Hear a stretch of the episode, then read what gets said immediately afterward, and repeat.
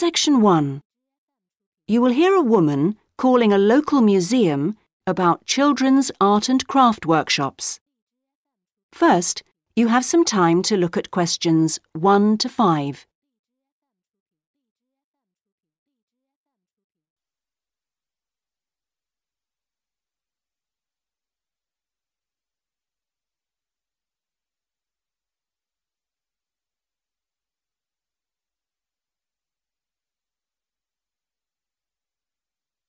You will see that there is an example that has been done for you.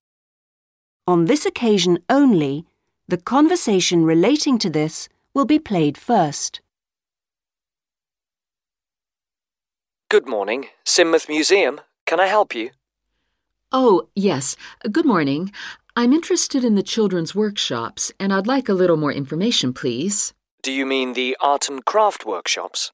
Yes, a friend of a friend mentioned them. The children do painting and make models and so forth. Yes, of course. Um, where to begin? First of all, as you probably know, they run every Saturday.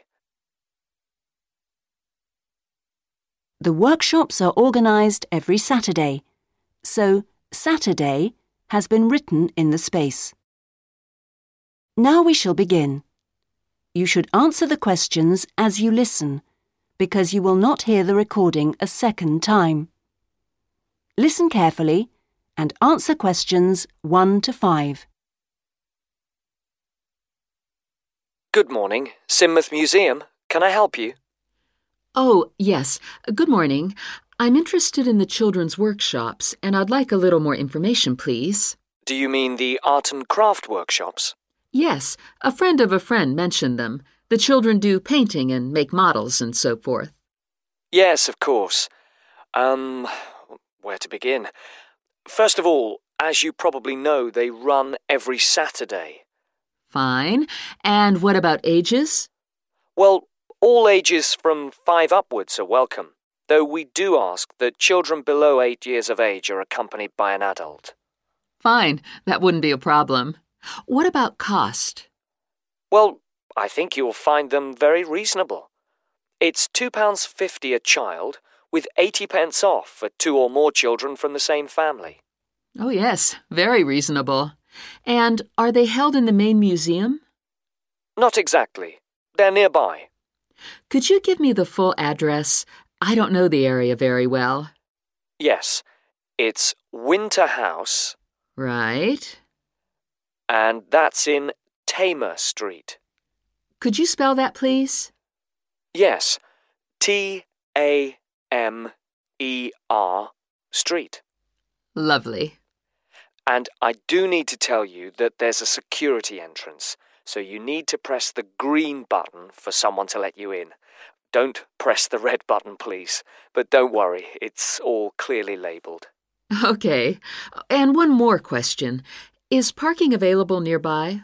We're driving in from out of town. Your best bet is to leave your car at the back of the library.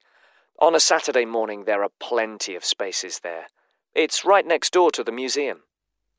And can I ask about booking places? Yes, and I must tell you, you really should book by calling the education department here. Oh, I'm sorry. Should I have rung them instead of the main museum number? No, that's fine this time. Please don't worry. But for future reference, I'll give you the direct number. It's 200 765. Great. I've got that.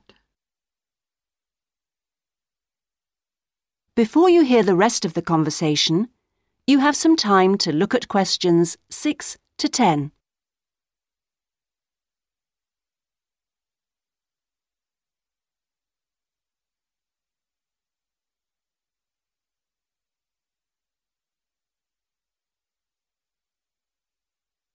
Now listen and answer questions 6 to 10. But I'm very happy to give you information about the next two workshops. On Saturday the 16th, there's building castles. Oh, sounds great.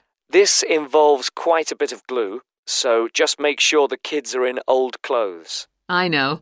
Ones I don't mind getting mucky. Exactly. And if possible, could you bring along bottle tops, which the children might be able to use in the models, you know, as decoration? We'll certainly try to find some for you. Then the following week. That'll be the 23rd, won't it? Yes, that's right.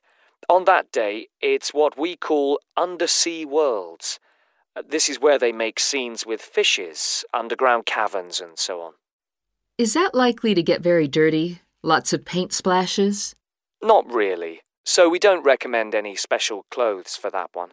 But if you could search out some silver paper to bring along to use in the sessions, you know, it's shiny, it looks like water, that'd be great. Yes, of course. We'll see what we can come up with. Well, thank you ever so much for all your help. The sessions sound really good, and I'll certainly book up for the next two. Lovely. Thanks very much for ringing.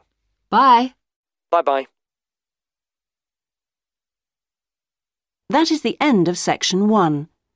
You now have half a minute to check your answers.